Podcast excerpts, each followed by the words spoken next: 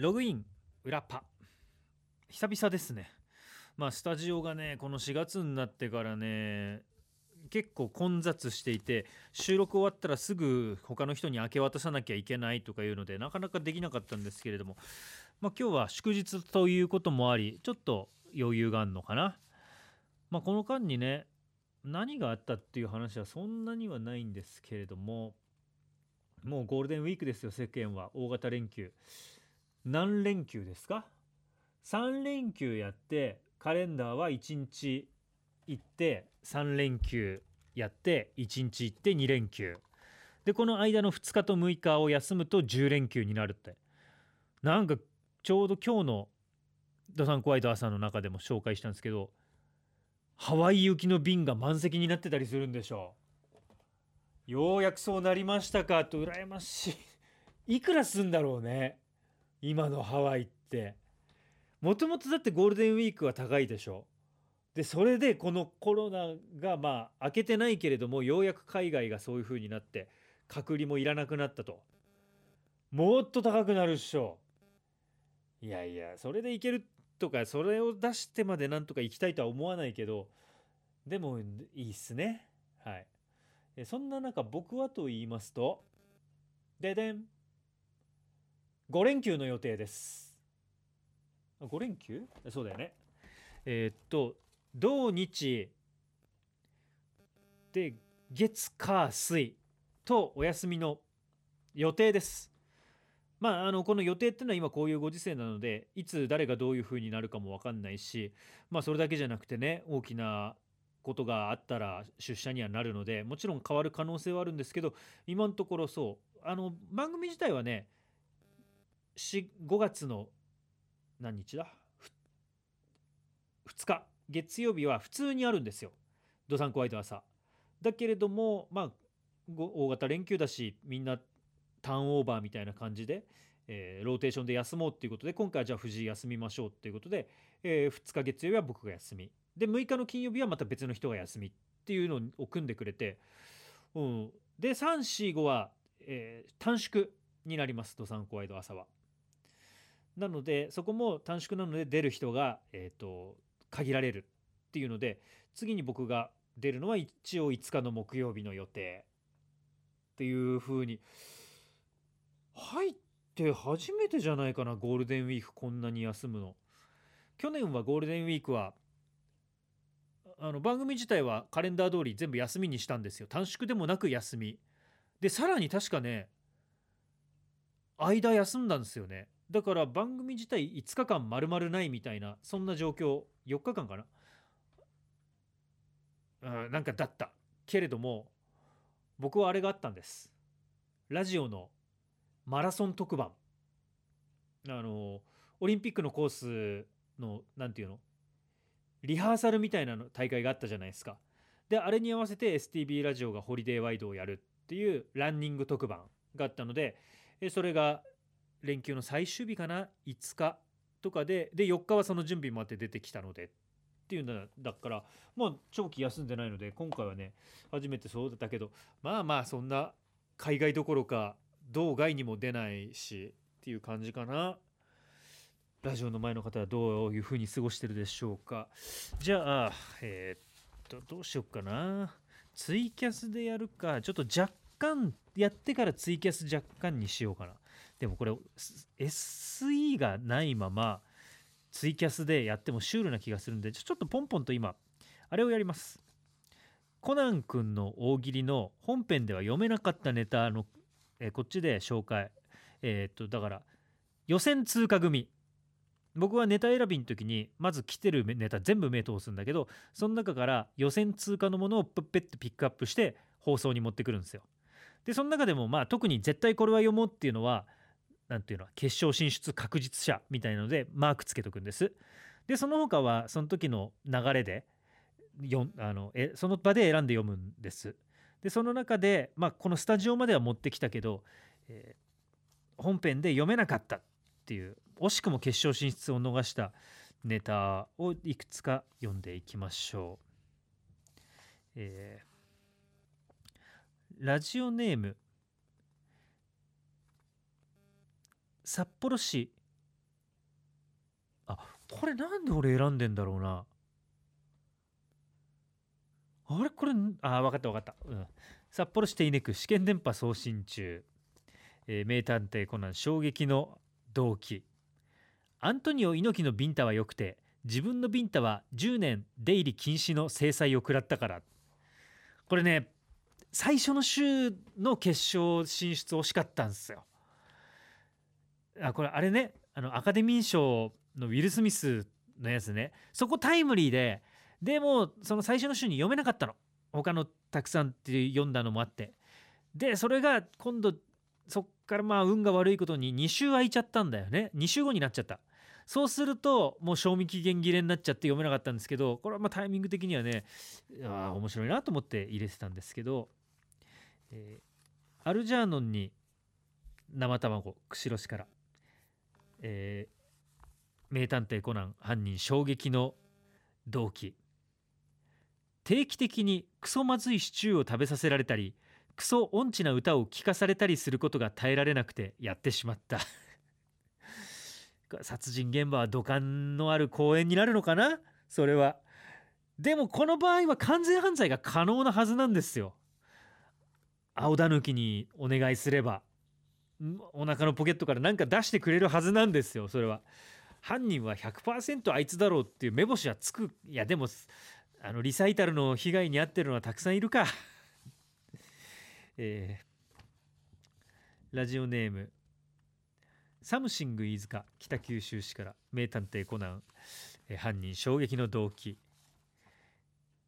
すすきのの大人のお店でお姉さんから「わあ新幹線みたいに速い」と言われたから。これはあのその前の回になんかそういうのを送ったんですよね。すすきのでななんだっけ？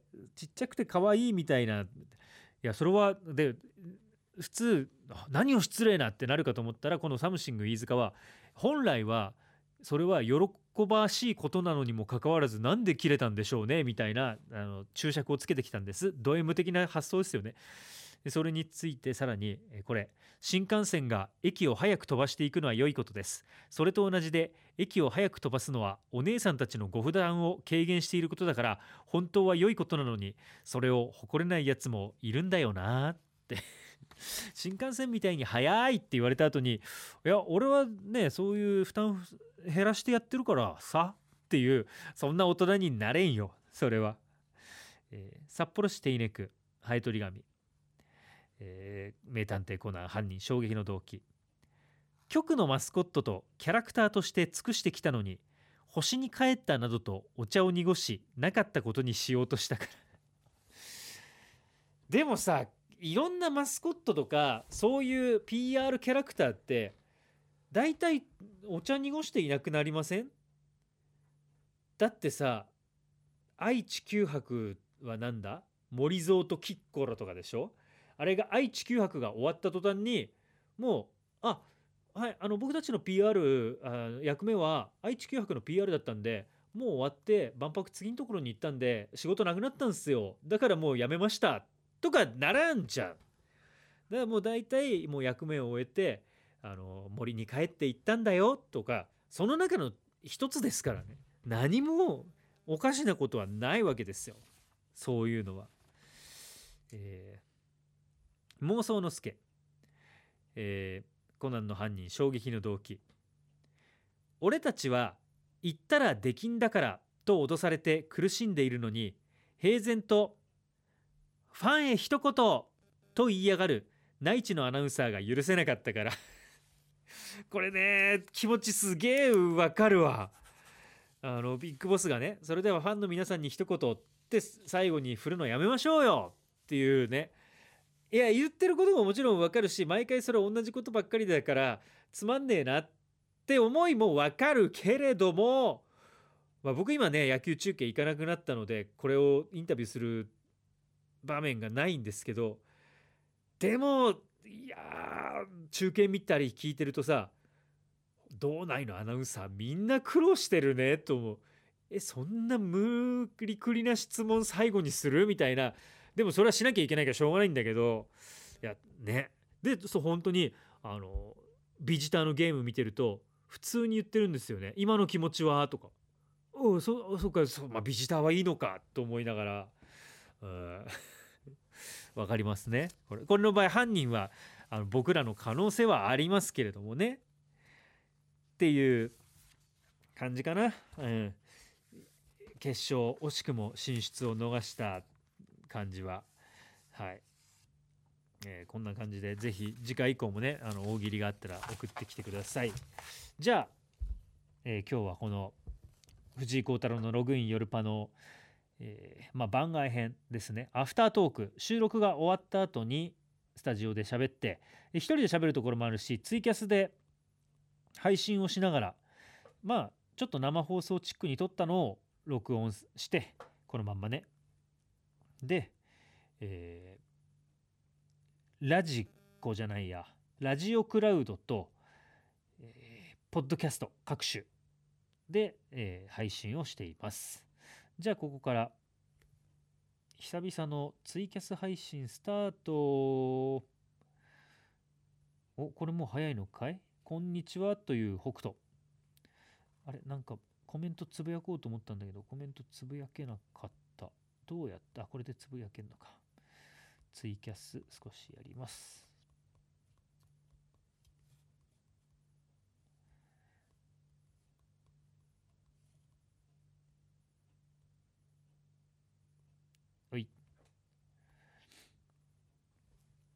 さてもう今日は祝日でお休みゆっくりと普段はねこの時間はお仕事をしてるのでツイキャス見られませんよっていう方も見てるかもしれないわけですよね。はい、なので、えー、ぜひこのツイキャスのコメント欄のところで、えー、いろんな質問とか、えー、普段ヨルパに関して思ってることとかもつぶやいてください。ただのファン、ログイン、ホームは山の手、ログイン、ありがとうございます。上条あと世界線を越えて、こんにちは、こんにちは。えー、っと、ただスタジオ撮れたのですね。よかった、よかった。そう、今日はだから、あの、さっきちらっと言ってるんですけど、えー、祝日っていうのもあるのかな。スタジオに若干の余裕があるので。北斗、今週は STB 以外で2番組で読まれました。はいはいはい。ラジオの思い出とかね、ラジオを読まれたメールを送ってくださいみたいなこと言ってました。けど最近ラジオ僕またね聞くのを増やしてもう破綻気味なんですけれどもぺこぱの「オールナイトニッポンゼロを聞き始めて。今までクロスはまあ聞いてなかったんですよ。でもこの4月からぺこぱがゼロに上がってくる、まあ、上がるのか何だかクロスとかちょっとねあの毛並みが違うのであれですけどでもゼロに来るっていうので聞き始めたの。1回目聞いてみた。そしたらね面白かった。面白かったっつうかなんかバカでしたね。結構ぺこぱっていい年なんでしょ？もう今ねあの第7世代とか言われてるのかな？かもしんないけれどももうその人たちがまあバカなことをやってんのが良かったのとえー、っと今更ですけれども僕はチャゲヤスが好きになりましたんで 姉様はチャゲヤスのモーニングムーンっていう曲は知ってますか？これ有名。もう人気。ああ大ヒット曲。僕初めて聞いたんですけどぺこぱの松陰寺さんが好きなんですって。どうやら。でまあそのクロスの時代にネタだったのか本気で言ったのか分かんないけど「オールナイトニッポンゼロになる時にオープニングの曲を何にしようかっていういろんな討論をやり合ったらしいんですよね番組の中で。でシュウペイさんはジャニーズが好きだからジャニーズの曲結局 SMAP のオリジナルスマイルになってんのかな？あの曲はわかるんですけどもこのポッドキャストとかで歌うと特にあの J の会社さんは 厳しいと思うので僕のでも僕の自由な音階でも J さんとあの大きなテーマパークを持ってる D さんは ダメだと思うんですよね。ちょっとでもかすった場合はその2つはダメになるような気がするんですけれども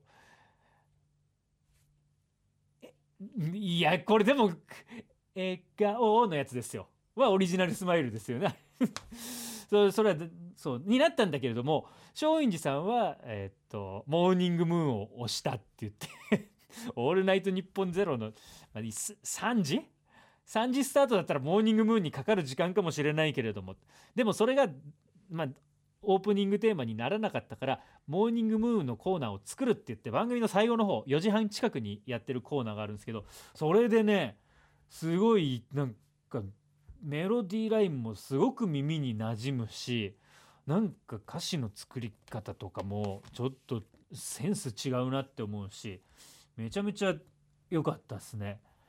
今まで僕はチャゲアスの同世代ではないのでいわゆる「やーやーやー」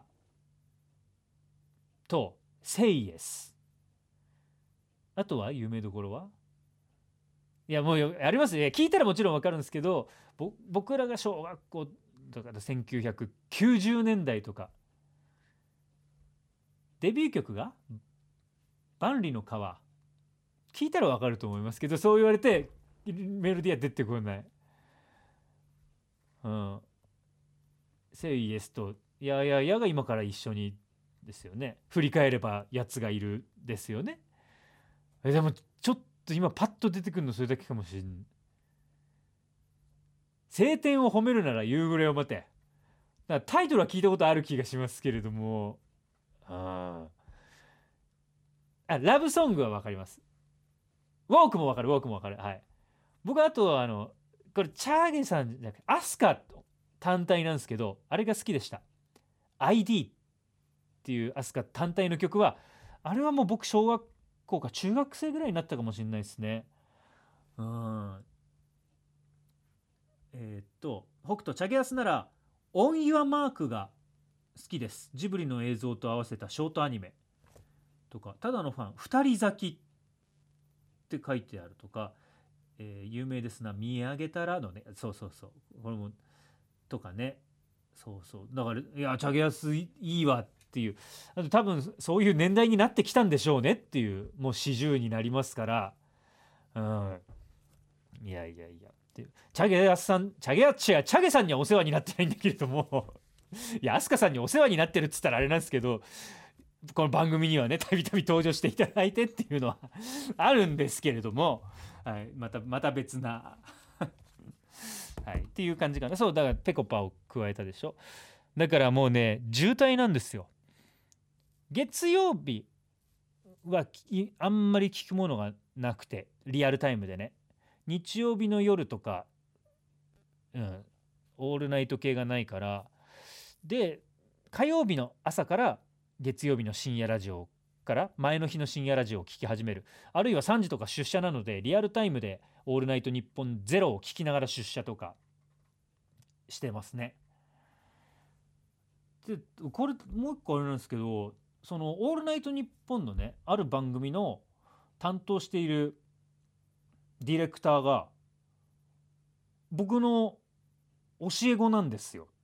教え子ってのは僕はあの大学時代にサッカースクールのコーチをやっていてでそこの子がラジオに入りたいって言って日本放送に入ったのか日本放送関連に入ったのか分かんないですけど「オールナイトニッポン」のディレクターを今やってるっていうねだそれもいろいろラジオを聴きながら時々ディレクターの名前とか言ったりするじゃない。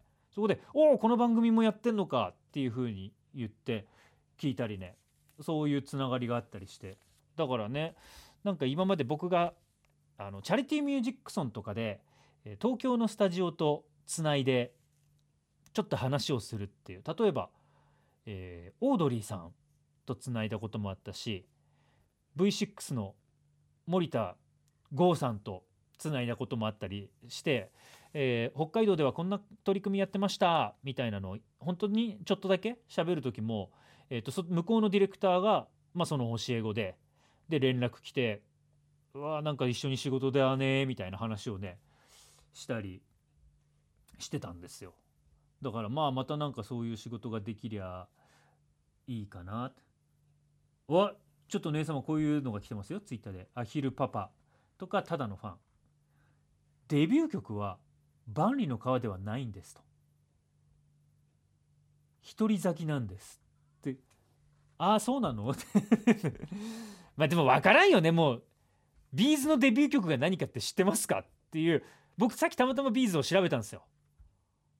なんで調べたかっていうとえー、っとあのあれ。今新しいドラマ。キムタクの「未来への10カウント」の主題歌 B'z がやってて。でなんかああれ B'z この前なんかドラマの主題歌やってたよなと思ってウィキを引いたんですよ。そしたらまあそれ自体はあの SUITS っていうアメリカのね弁護士ドラマのリメイクのやつの「 WOLF」っていう曲だったんですけどそこからタイアップ一覧見てったらデビュー曲の方とかさあのディスコグラフィー出てくるじゃない。そしたら「おわ聞いたことないやつだ」とかあったのでもうねビーズとかサザンは勝手にシンドバッド、うん、でもなんかその前に幻の一曲とかありそうな気もするじゃないですか。だからもうどれがどれか分かんないですね、えー、東野サッカーの教え子がラジオ番組のディレクターになっているのすごいです。ねすごいよね。でもまあ僕がラジオまあ、放送局入るのはもちろん知ってるんですけどラジオやってるとか知ってたかどうかは分かんないけどなんかラジオが好きだったって言ってね。あと上条あと世界線を超えて。だからその手を離しては良い曲。姉さんは分かんない。結構何人かだからその手を離してって書いてるよ。えー、結構だって上条君とかまだ若いですからね。それでもチャゲアスをこういうふうに。あそうだ。上条君はなんか浜章好きだったっていうふうに、うん、言ってたから。お父さんの影響なのかな？お父さんお母さんの。浜章なんて全然僕なんだっけ？あの有名なやつ。マーネーは浜章ああれともう一個なんか浜章って言ったらこれみたいな。もう一つのやつじゃない。J ボーイ。まあちょっと出てこないと思います。でも結構もう浜章って言ったらこれみたいな。あこれこれこれ。悲しみは雪のように。あそうそうそう。上条そうつぶやいてんのは。なんでそういうの好きになった？それもまあまあ聞きたいけどちょっとこの番組じゃなくていいや。なんかもうちょっと普通にえっとお昼のときめきワイドじゃなくて 丸ごとエンタメーションとかでできると思う、うん、のなんかちょっとこういう祝日バージョンとか普段学生が参加できない時にお昼の丸ごとエンタメーション学生向けプログラムみたいな風にやったら、えー、お父さんお母さんの影響でこういうのが好きになりました。リクエスト特集とかなんかそういうのができると思うからまあこっちじゃなくていいやっていう。えー、はい。上条今姉様が上条君って学生なのっていやもうもう学生じゃないんじゃないですか？まあ本当にねヨルパが生放送でやってた当時から学生から就活ぐらいだったぐらいだったような気がしますけれどもね。もう時の流れはね僕の中ではわからないです。誰が学生をもう卒業してそれも中学生だった人が大学生になってるぐらいの流れになってるからね。てか10年経ってんだから最初の方からしたら当時まあ、早くて中1とか小6で聞き始めた人がもう大学卒業する年代ですからね。バリバリ働いててもおかしくないわけですよ。へえ。メールラジオネーム一ー。札幌市手稲区から。藤井さんリスナーの皆さんこんばんはとこんばんは。4月から草野球を開始しました。去年も楽しくやっていましたがえー、いかんせん人数が集まりません。将来的には試合ができたらいいなと思います。なかなか平日日程が空いていて野球やってましたレベルの方や人間関係気にしない方とか札幌市内にどれほどいるのかわからないのですがとりあえず楽しく某公園で練習したいと思いますよ。一回なんかこれさ企画をしたら僕はやんないよ。でも STB に野球部があるんですよ。で一子は今いくつぐらいの人たちのチームでやってんのかな？それがちょっと中学生のチームとかだったら、まあ、中学生だったら草野球ってことにはならないか部活とか。まあ大人のチームだったらうちの会社はどっちかというとおじさんのチームなんですけどそれなりにちゃんとやってた人たちが集まってるので試合になるんじゃないのかな？だからだってラジオにも草や STB 野球部のメンバーいますからね。STB ラジオチームとリスナー対抗草野球。そこで僕はあの実況復帰っていう。それぐらいのことだったらできますからね。あなんかスタッフ嫌だって言うかな。その野球部のスタッフたち。なんか言わない。いやそうもちろん今はあのうちはコロナで活動してないんですけれどももうちょっとしたらコロナで明けて活動できると思うんですよね。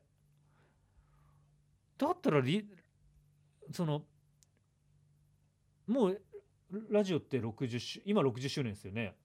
60周年記念企画みたいななんかお遊びで一回やったらグラウンド借りる料金とかはもちろんチャレンジャー負担ですよ。当たり前ですよ。それは僕らは局として参加してあげるっていうそれはラジオ局は偉いんだから。参加してあげるんだから僕らはビタ一文払いませんよ。もうあの市の施設とかって確か抽選なんですよ。来月の分の抽選をあの代表者が行ってやって当たったらその日のグラウンド借りられる。で備品の用意とかあるんですけどもちろん全部そっちですよ。で全部しつらえてくれたら僕らはなんか試合開始の20分ぐらい前に行って「準備できました?」つって で試合だけやって最後トンボもかけずに僕ら帰っていきますよ。それ いやそんなことはないですけれどもまあちょっと料金の話とかは一旦置いときつつ準備とかは一緒にやって。でおいやそういうのやなんか60周年だしね。伝説のあれが見られるかもしれないですよ。いろんなところで話されてる。木村洋二さんが打ったら三塁方向に走ったっていう。のがもうでもちょっと楽しいですけどねそういうのもももちろんコロナのその感染リスクっていうところがやっぱりそれに関しては極限まで普通の普通のっていうとねあのプライベートで遊ぶとかプライベートで野球の試合をするっていうのも感染対策すると思うんですけどそんなレベルじゃダメだと思うんですよ。放送局がイベントとしてやるってなってそこで、まあ、クラスターになったりっていうのはもうちょっと許されないのでからそこはもう慎重に慎重を重ねて時期はだいぶ後にはなるかもしれないですけどもうそうなったらいいっすよね。はあ、えー、ああそっかこういう方も東京都今日も僕何回か言いましたが10万26歳女性転校生は子作り名人。そろそろ私が夜パを聞き始めて2ヶ月くらいになると思います。そこで今のうちに聞いておきたいのですが藤井さんの口からよく出てくる姉様って誰ですか？藤井さん行きつけのすすきののお店で可愛がられてるお姉様ですか？あこれはまあラジオってさ本当にいつ聞き始めたかによって入れないこととかも出てくるじゃないですか。でもそれってジャンプも一緒じゃない。ジャンプってもういつ読み始めたところでどれかの作品は途中からなわけですよ。ある作品の開始に合わせて読み始めたらそれは最初からの読者になれるけど他の作品に関しては途中から。でも読んでるうちになんか慣れてくるじゃないですか。なんとなく分かってくるっていう。その流れでいいんじゃないですかね。全部が全部分からなくても、まあ、姉様が誰か聞きたい知り今すぐ知りたい場合はウィキペディアを読んだら 竹内くんがまとめてくれるんじゃないでしょうか。で竹内くんが果たして誰なのかっていうのも含めて、うん、ただ注意事項が一つあります。ウィキペディアで姉様と調べると 姉様が折り返してほしくないあのミスの項目に目が止まる可能性がありますウィキペディアのページ開いてこのページを検索するっていうので「姉様」って入れた場合フィッって言って検索で 他の人の固有名詞と混ぜ合わさって何かのエピソードに引っかかる可能性はあるっていうことだけはお伝えしますよ。ほらアヒルパパ、えー、私も去年ウィキペディアで調べました。そうね。同じように。あただのファン。もしくは9784を読むべし。あ9784っていう漫画。4巻で完結してる漫画なんですけれども、えー、それを読むとあのヨルパがモチーフになってる回っていうのがありがたいことにありましてね。そこにねそう出てくるので。それでもいいですね。えあまだわかんないですけど今度山本学先生その9784の作者ね。札幌舞台にした作品なんですよね次が。でしかも今度放送局を舞台にしたものっぽいんですよ。その予告とかを読むと。これまた楽しみですね。山本先生僕は大学時代放送研究会でした。俺はまたまたそういう会があってもいい。放あの朝の番組の方でも大丈夫ですよ。とかね。うん。えー、サムギョプサラない。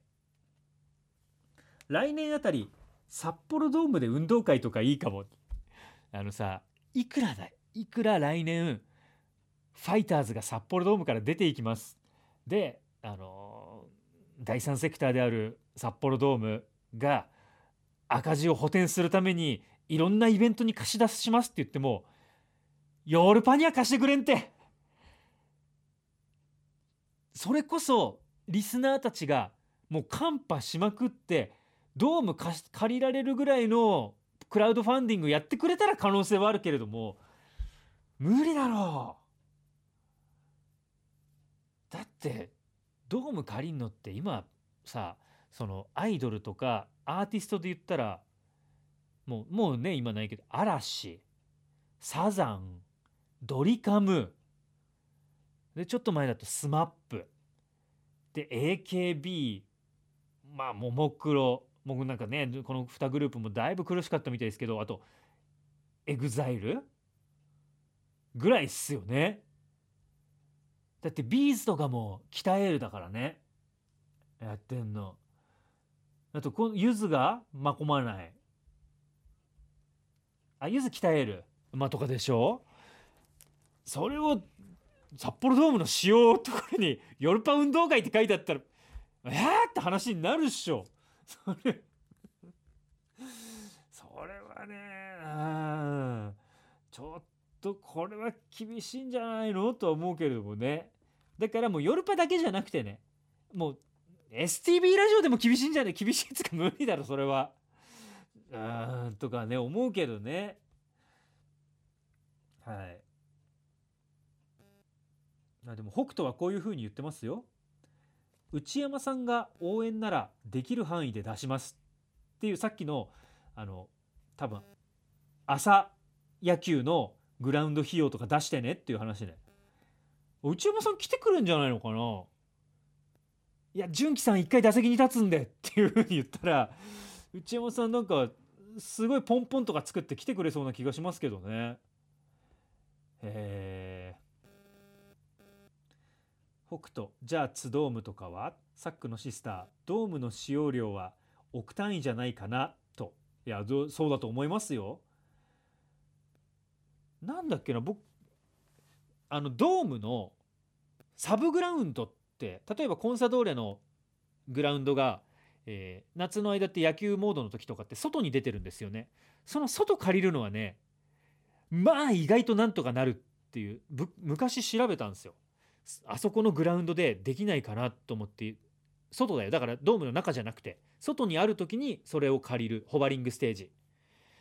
えー、っとサッカー11対11で22人で割るとしたら当時ね今わかんない。当時調べた時に、えー、45分ハーフができるくらいで1人9000円ぐらい。まあこれをどう思うか。だから、えー、と11人22人でいうと20万ぐらいだよね。2時間20万とかであれを借りられるっていうのをどう捉えるかだよね。本当にプロがやってるピッチ。その芝の上でサッカーができるのに1試合1万円払えますか？っていうところでいやいやそれでやりたいって思う人はいるんじゃないのかな？っていうぐらい。そんな僕は。また僕のエピソードトークをしますと大学時代にね、え、あの埼玉スタジアム2002のピッチで試合をやったことがあります。で埼玉スタジアム2002ってもう今でも日本代表の聖地とも言われていてワールドカップ予選でものすごく勝率が高いから、えー、埼玉スタジアム2002を使いたいっていうぐらいもうみんなプレーしやすいところ。でワールドカップ用に作られたスタジアム。でねえー、っとあれ別にホバリングステージとか外じゃないからちゃんともうあのまんまのところ。だから2019年コンサドーレがルヴァンカップの決勝に立ったところでその十何年前に僕はそこでやって同じところでやってるんですよ。っていうのはなんか埼玉県民の日っていうのがあってでそれに合わせたイベントが、えー、埼玉市っていうのが2001年とかにできたんですよ。確かあそうだ埼玉市成立記念って言ってそのスタジアムを一般の人たちに、えー、開放しますと。ここでサッカーをしたい人はチーム単位で申し込んでください。っていうのに僕大学の放送研究会のサークルのサッカーチームで申し込んだんですよ。僕代表で。埼玉在住だったんで。そうしたらまさかのそれに当選して。で相手のチームとやって。で相手は割とガチのサッカーチーム。まあガチっつってもそんなプロとかじゃないけどボコボコにやられたっていう記憶がありますね。でもいい思い出でしたね。なんかね入る前にスパイクの裏を消毒するんですよ。ちゃんと。芝痛めないように。でチーム名をあそこのオーロラビジョンに出してくれて入る時は FIFA のアンセムあのワールドカップとかで両チームの選手が出てくる時の音楽がドワーッと流れていって審判の人もついてくれてっていうねそういうのやったんですよ。うん、なかなかもう本当に大学3年の春大学4年になったばっかりの時だったかなそれの。うん。